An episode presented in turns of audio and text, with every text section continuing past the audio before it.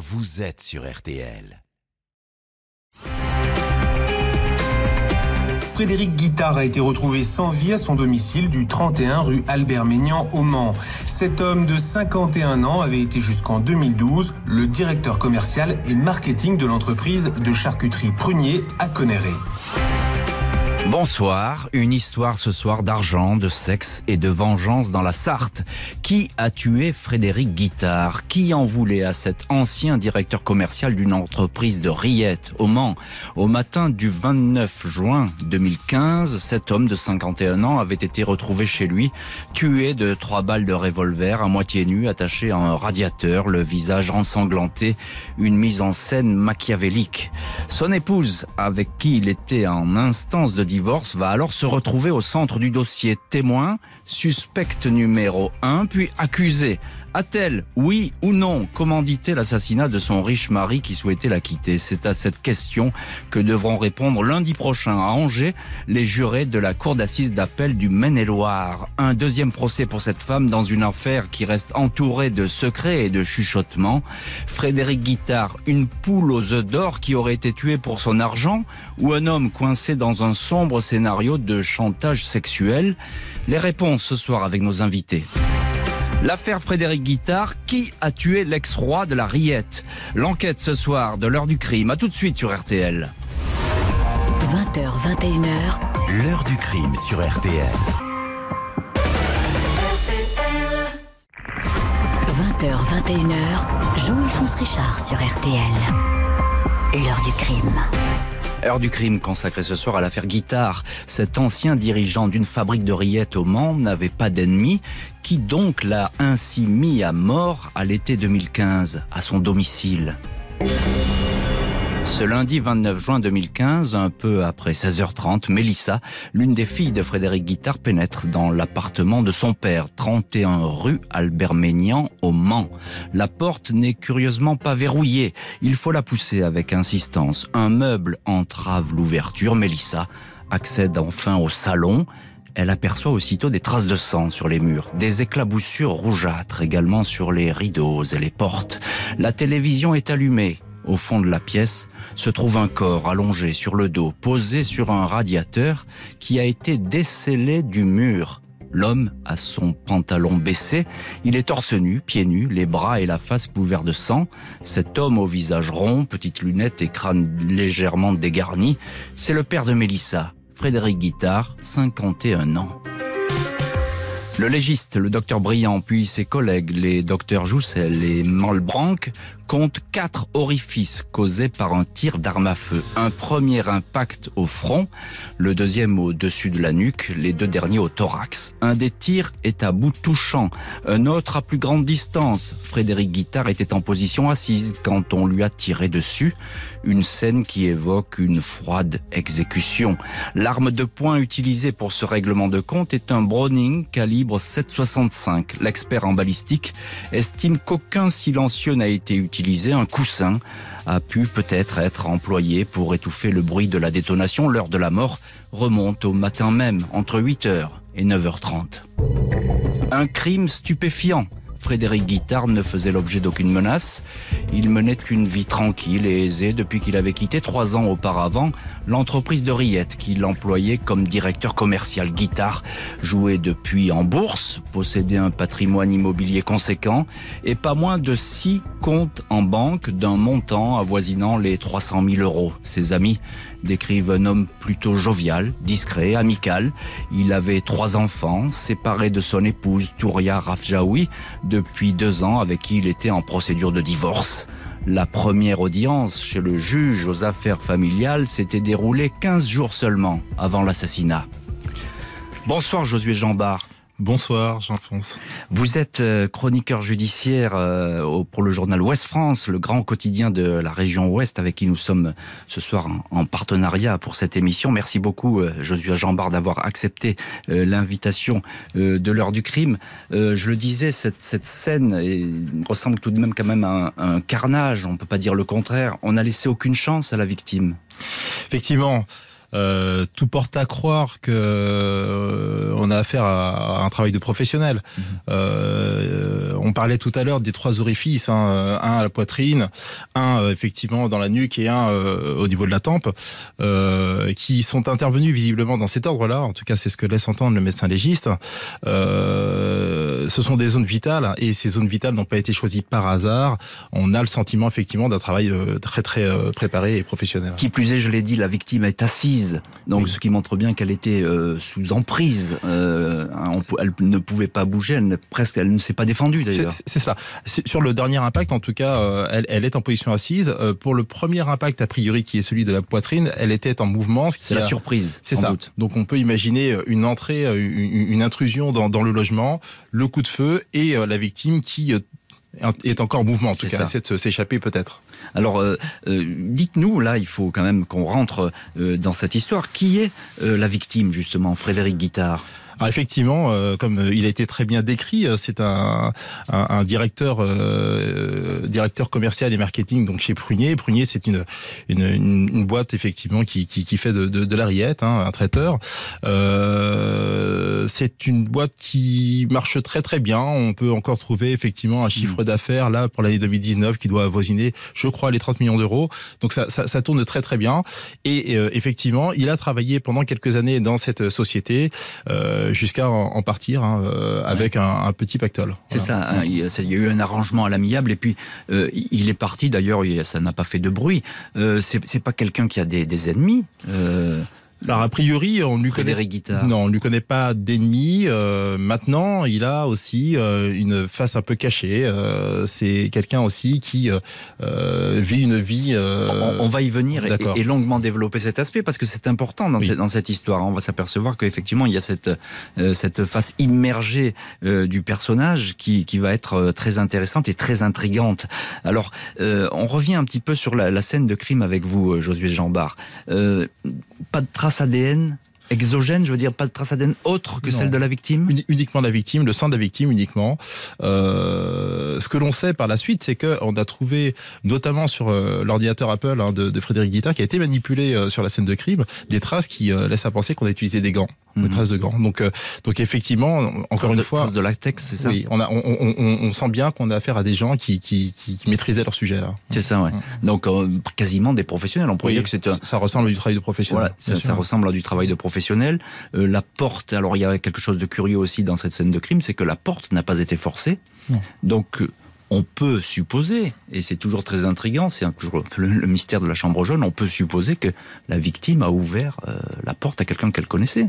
Alors on peut l'imaginer, on peut imaginer effectivement que les gens, en tout cas, inspiré confiance à la, victime qui, qui ne s'est pas méfiée. Tout à fait. Est-ce que, euh, et ça va apparaître ensuite dans, dans la procédure, un dossier que vous, que vous connaissez par cœur, euh, est-ce que le corps a été déplacé, Josué Jambard? Alors, oui, il y a eu euh, des déplacements.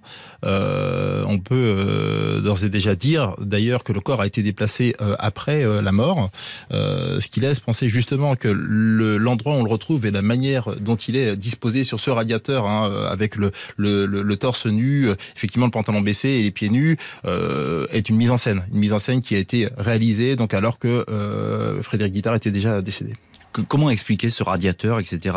Vraiment on a voulu euh, créer un, spectacle, une, espèce de mise en scène ça, un peu Ça ressemble à ça. Ça ressemble à ça. Que, disent les enquêteurs à ce moment-là, au début de l'enquête? Ils sont un peu un peu perdus. C'est le, je crois que c'est la, PJ de danger oui, hein, qui, s'occupe de ça. Il y a beaucoup. Oui, c'est la police judiciaire qui, avec euh, la sûreté départementale de de, de, de, de la Sarthe, hein, prennent en charge de l'enquête. Mais la PJ est très vite euh, effectivement sur sur le coup. Et c'est vrai qu'au départ, il y a beaucoup de points d'interrogation, notamment sur cette scène où on mm comprend pas très bien ce qu'on a voulu faire, ce qu'on a voulu, euh, pourquoi on, l'a présenté dans ces conditions. Euh. Les enquêteurs vont s'intéresser de beaucoup plus près à la victime, à sa vie intime qui paraît agitée, à cette procédure de divorce qui serait difficile, quelques indices troublants, mais rien à ce stade qui ne semble justifier une telle exécution. L'affaire Frédéric Guittard, qui en voulait à cet homme tranquille? C'est l'enquête ce soir de l'heure du crime en partenariat avec le journal Ouest France. A tout de suite sur RTL. Jean-Alphonse Richard sur RTL. L'heure du crime. RTL. 20h, 21h, L'heure du crime sur RTL.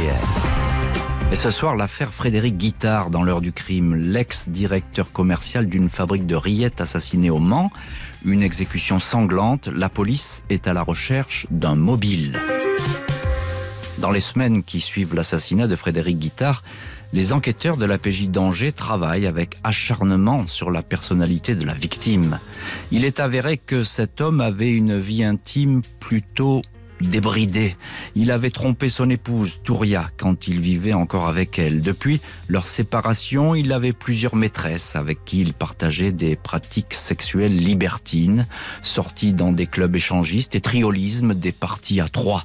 Un mari jaloux aurait-il voulu se venger? Cette piste est explorée, mais rapidement éliminée.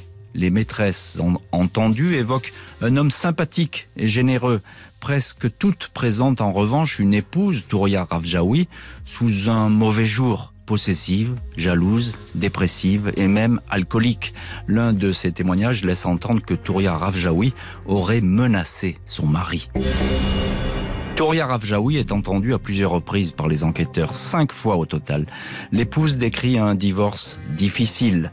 La PJ n'exclut pas que ce désamour soit un arrière-plan de cet assassinat. Touria Ravjaoui bascule peu à peu dans le camp des suspects, d'autant plus que dans ses premières déclarations, elle a omis de dire que la veille du crime, elle avait reçu chez elle un couple d'amis venus de Corse, reparti le lundi 29 juin, le jour de la découverte du corps.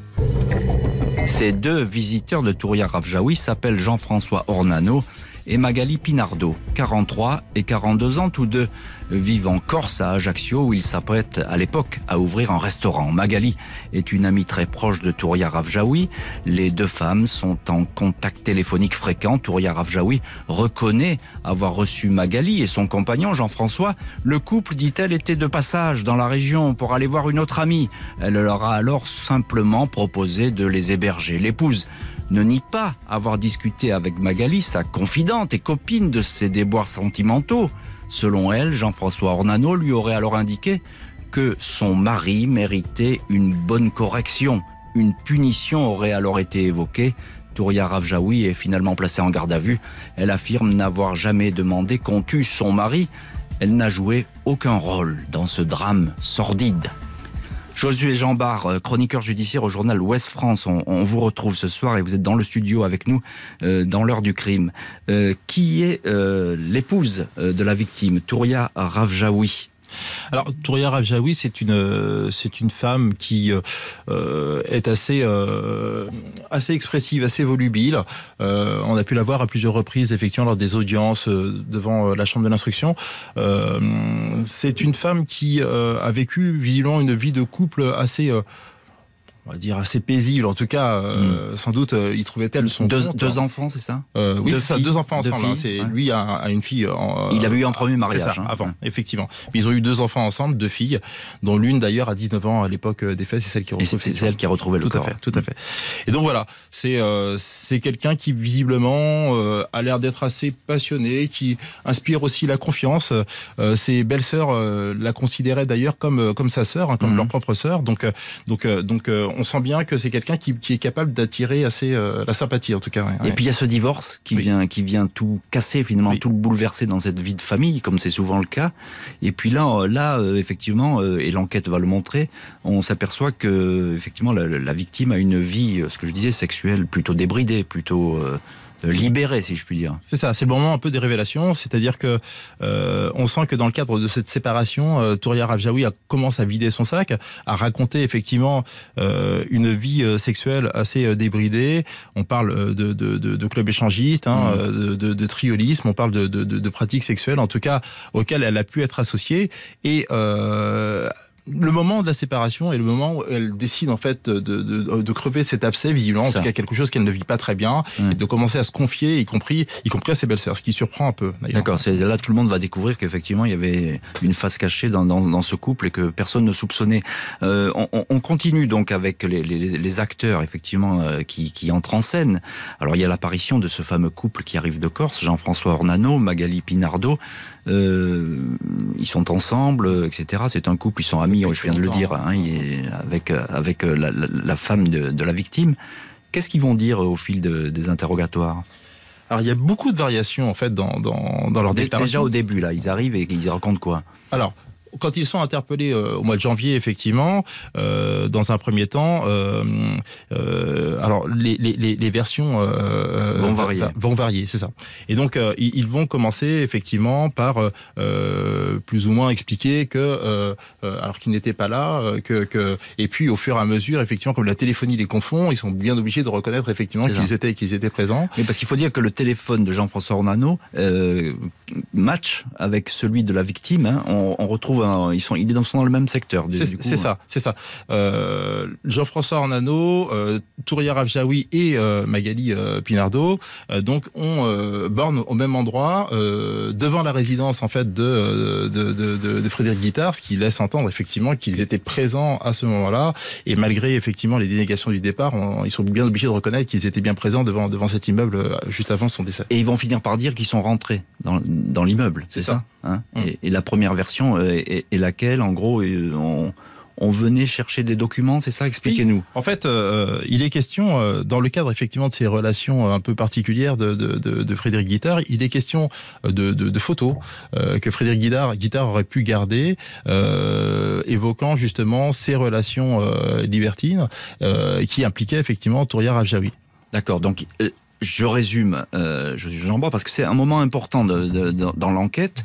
Euh, le, mari aurait gardé des photos plutôt dénudées, voilà, euh, et en tout cas à caractère sexuel euh, de son épouse, et celle-ci se serait peut-être inquiétée de ces photos et aurait en quelque sorte mandaté ce couple pour aller les chercher sur son ordinateur. C'est bien ça. Tout à fait. Au début, on est dans cette euh, logique-là. En, en, tout cas, et les versions sont tellement, euh, elles varient tellement, elles sont tellement contradictoires. Effectivement, on peut retenir cette version comme étant celle qui est euh, acquise au dossier. Au début. Alors, il y a, y a, un ordinateur d'ailleurs euh, va disparaître. Hein. Oui. On, on, sait que donc là, il y a aussi une trace. Effectivement, on est venu chercher sur peut-être des photos, des documents, une clé USB, je ne sais pas.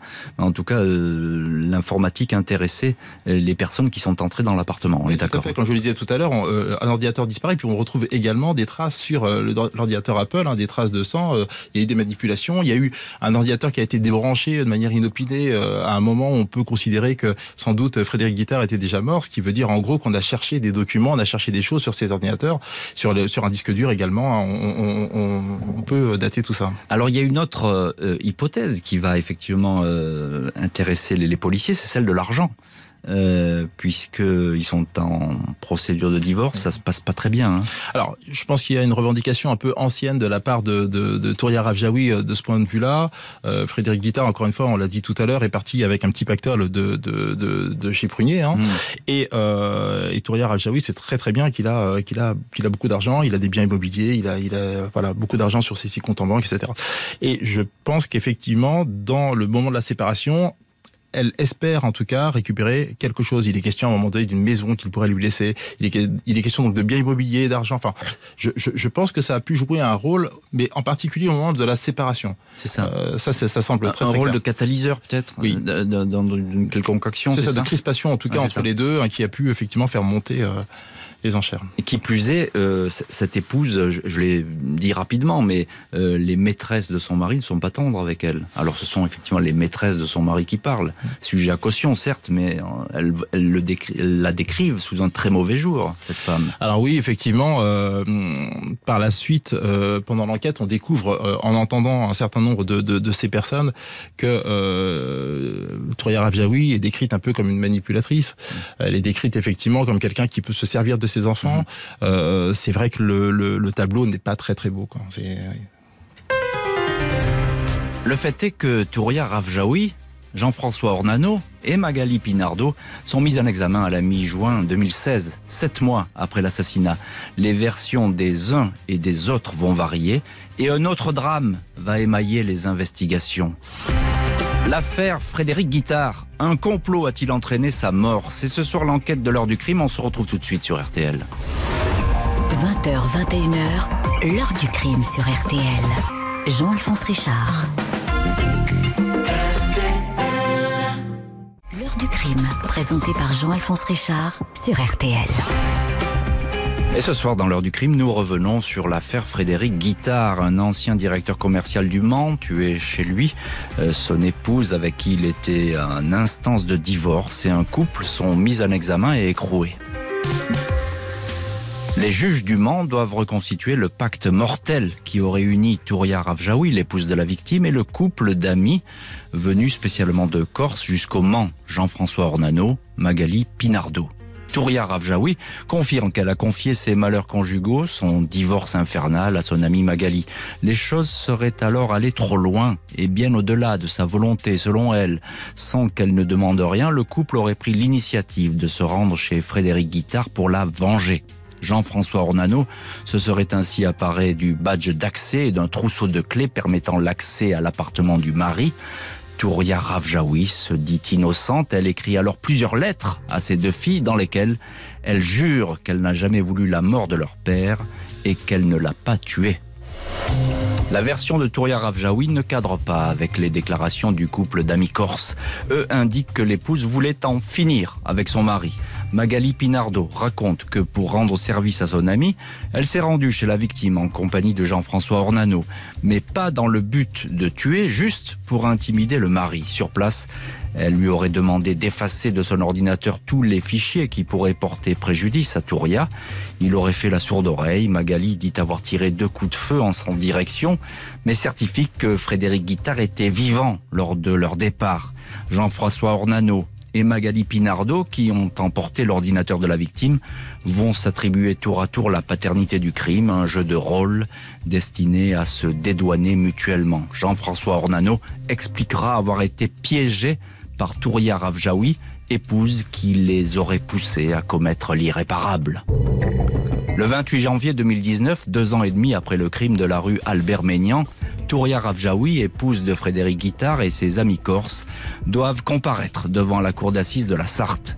Lors de l'instruction, les trois accusés ont multiplié les demandes de remise en liberté sans succès. Seule Magali Pinardo a été placée sous bracelet électronique, état de santé incompatible avec la détention. À l'ouverture des débats, cette femme n'est pas là, son corps sans vie a été découvert à son domicile à Ajaccio le 17 janvier. Sans doute un suicide. Elle était un personnage clé dans cette affaire. Josué Jean Barre, on, vous retrouve dans l'heure du crime. Je rappelle que vous êtes chroniqueur judiciaire euh, au journal Ouest France, notre partenaire ce soir dans, cette heure du crime. Euh, C'est vous d'ailleurs qui avez euh, révélé, je crois, dans, votre journal ce suicide de ce témoin extrêmement important, puisque Magali Pinardo eh ben, elle était euh, vraiment euh, la confidente de, la femme de la victime. Effectivement, c'est une amie de longue date de Touria Ravjaoui. Elle se codesse et elle se confie l'une à l'autre.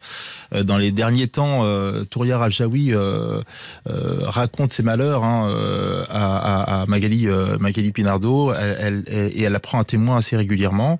Et oui, oui, elles se connaissent depuis, depuis très très longtemps. Ouais. Donc là, il y a une pièce du puzzle qui est manquante et qui est une pièce importante, on est d'accord? Oui, oui, tout à fait. Alors, ce qu'il faut comprendre, c'est que on a dans ce trio donc la l'ex-épouse, en tout cas celle qui était en instance de divorce, ouais, l'ami et donc le compagnon de, de, de l'ami. Et dans euh, ce trio-là, euh, la détermination des rôles des uns et des autres est assez compliquée. Si euh, le trait d'union finalement entre euh, deux personnes qui n'ont absolument rien à voir l'une avec l'autre, qui ne se connaissaient quasiment pas avant de se rencontrer euh, à cette occasion, manque à, à, à, ce puzzle, en fait, c'est compliqué effectivement de comprendre ce qui, ce qui a pu se passer concrètement. Puisque tout le monde se rejette un petit peu la responsabilité, oui. le couple, je l'ai dit, sans doute pour essayer d'épargner l'un et l'autre, enfin de s'épargner mutuellement.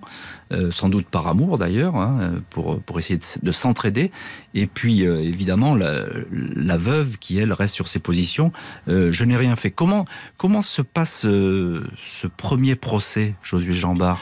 Alors lors de ce premier procès, justement parce que les déclarations étaient très très variables, les, les, deux protagonistes restants hein, se rejettent effectivement la responsabilité. Et la chose un peu particulière qui se déroule pendant ce procès, c'est que euh, alors que Jean-François Ornano, effectivement, avait plutôt tendance à assumer pour essayer de dédouaner euh, Magali, euh, Magali Pinardo de, de, de, du, du, du, de l'assassinat, il la charge cette fois-ci. Il indique finalement... Il charge la défunte C'est ça. Hein, il charge une femme qui est morte. c'est ça. Et donc, évidemment, elle ne peut pas se défendre. Euh, Bien sûr. Voilà. Elle ne peut pas répondre, bien tout sûr. à fait, tout à fait. Et c'est comme ça, effectivement, que euh, ce procès aboutit, euh, je pense, à, à la décision de, de la cour d'assises, hein, Mmh. qui décide euh, de condamner donc euh, Touria Rajaoui à 20 ans de réclusion criminelle et euh, Jean-François Ornano à euh, 15 ans de, de réclusion criminelle. Et- et donc il va y avoir tout de même, alors effectivement c'est très compliqué pour les policiers d'établir les responsabilités des uns et des autres parce que tout le monde encore une fois se, se renvoie la balle, mais tout de même il y a des éléments matériels et puis il y a des éléments troublants. Parlez-nous un petit peu du, euh, du témoignage euh, de la fille euh, de la victime, l'une des deux filles, Mélissa, qui devait se trouver avec son père le jour où il a été tué et curieusement, Mm.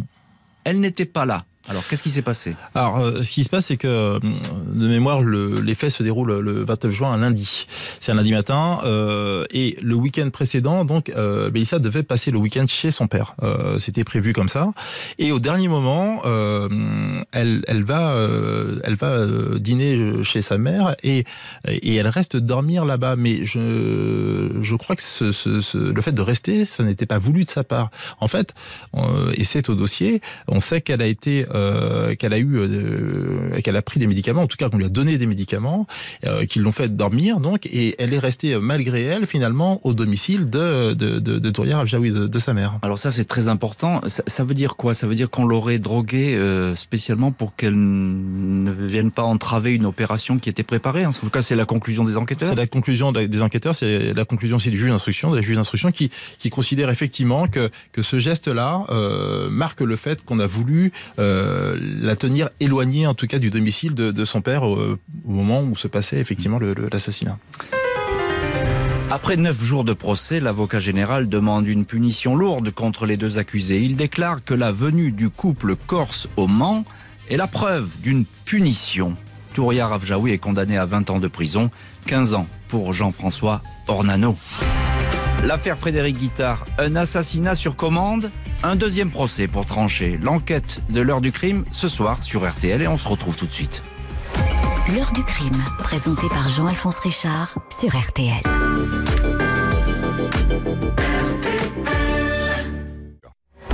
L'heure du crime, présenté par Jean-Alphonse Richard sur RTL. Heure du crime avec ce soir au programme l'affaire Frédéric Guittard. Un homme aisé en instance de divorce, assassiné.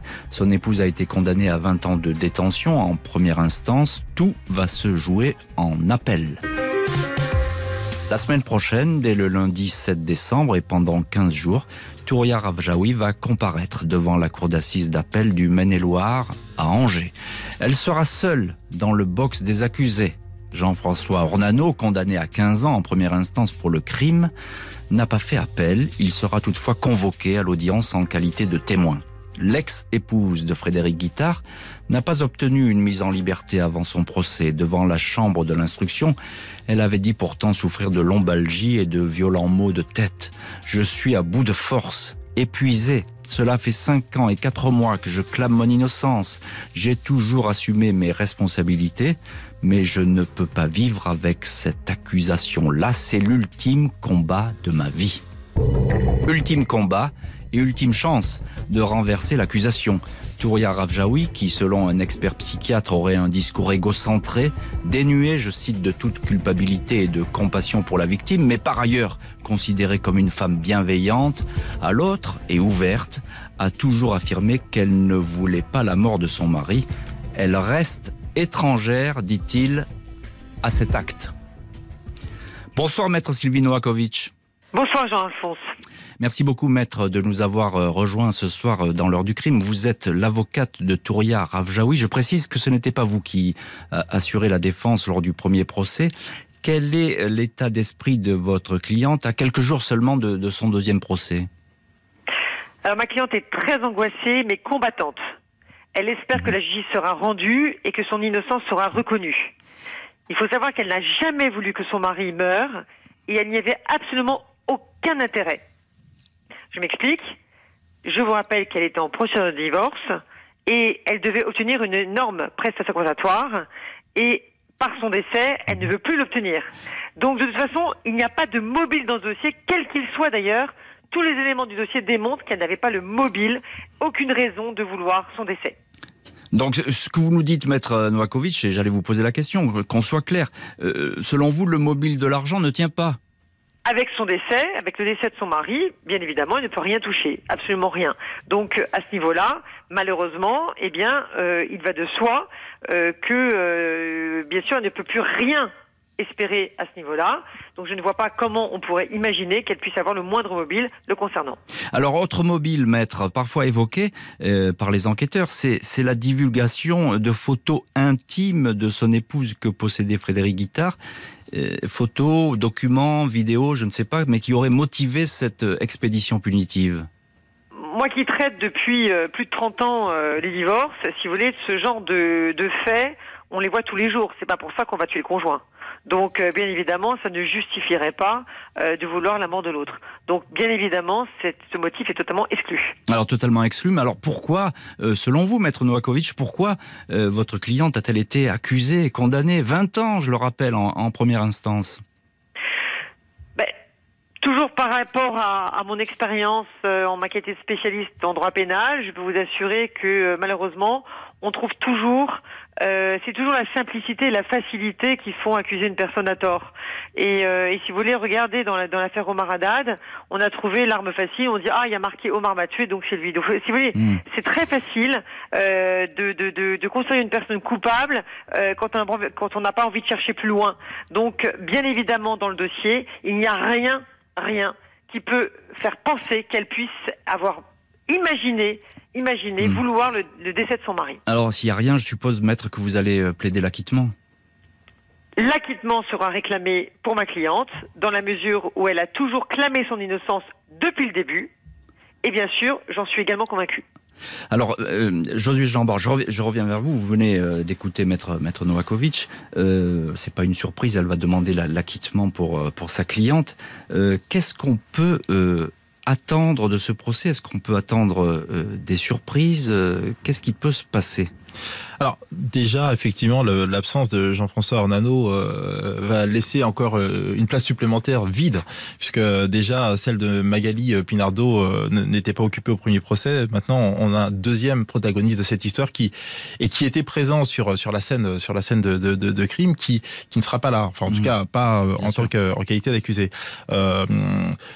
il, est assez euh, manifeste que euh, y a dans la démarche de, de Touria Rajaoui quelque chose de l'ordre effectivement de, de, de, quelqu'un qui clame son innocence. Je pense aussi que le fait euh, qu'elle ait écopé de 20 ans de réclusion criminelle, c'est-à-dire la peine la plus haute qui a été prononcée dans, cette affaire, doit être aussi gênante pour elle, puisque a priori, à minima, ce qu'elle reconnaît, c'est qu'elle a joué un rôle, c'est-à-dire le rôle de réunir ce couple, de de confier le badge d'entrée de, de, l'immeuble. elle était présente devant devant l'immeuble la salle, la téléphonie le, le prouve, et donc on sait très bien qu'elle a eu une participation dans au moins le déplacement de ce, de ce couple jusqu'à l'appartement donc de Frédéric Guittard. Et donc à partir de là, la question euh, qui demeure est de savoir euh, qu'est-ce que euh, ce, ce, couple allait faire dans l'appartement. Mm. Ce qu'elle prétend effectivement, c'est que elle les a envoyés pour intimider en quelque sorte son ex-mari. On peut tout aussi bien imaginer qu'elle leur a donné une mission qui consistait effectivement à se débarrasser de lui. Voilà. c'est ça. En tout cas, elle, elle dit c'était plutôt pour lui faire peur, c'est ça hein C'est une, espèce d'opération d'intimidation avec quelqu'un qui pourrait euh, diffuser des, photos ou bien parce que tout simplement ils sont, ils sont très très fâchés. Euh, que Qu'avait dit euh, Jean-François Ornano au premier procès? Lui, il a dit nous avions été mandatés pour tuer ou pas du tout? Alors, euh, ça, euh, a priori, euh, je ne sais pas s'il le dit au, premier procès auquel je n'ai pas assisté. Mm. ce qui est certain, c'est qu'à un moment donné, effectivement, alors qu'il a décidé pendant la procédure d'assumer la responsabilité, il finit par par la reporter sur sur son, son, sa compagne, en tout cas celle qui qui, qui, qui est décédée, qui n'est plus là. Mm. Et encore un petit mot quand même.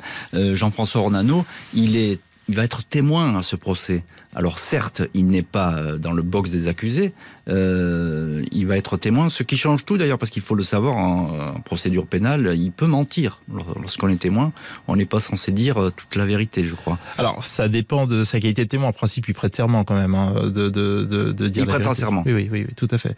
Maintenant, euh, dans cette situation, je ne sais pas si il a intérêt de, faire, en tout cas, des révélations qui, qui le mettraient en situation difficile, puisque on pourrait toujours avoir, même si sa condamnation est définitive, une révision du, procès. C'est possible, ça. En tout cas, vous allez suivre ce procès. Tout à fait, tout à fait, j'y serai. Absolument. Merci beaucoup, Josué Jambard euh, du journal Ouest France. Et puis merci, maître euh, Sylvie Noakovic, euh, d'avoir été ce soir les invités de l'heure du crime. L'affaire Frédéric Guittard, son épouse est-elle coupable de cet assassinat? Le procès, un appel va le dire. Merci à l'équipe de l'émission, Justine Vignot, Marie Bossard à la préparation, Marc Bisset à la réalisation. Et puis un grand merci à vous toutes et tous d'avoir partagé cette heure du crime raccourcie ce soir car il y a du football sur RTL. RTL au travail, sur la route, dans les transports, dans votre jardin et où que vous soyez. Téléchargez dès maintenant et gratuitement la nouvelle application RTL. RTL, toujours avec vous.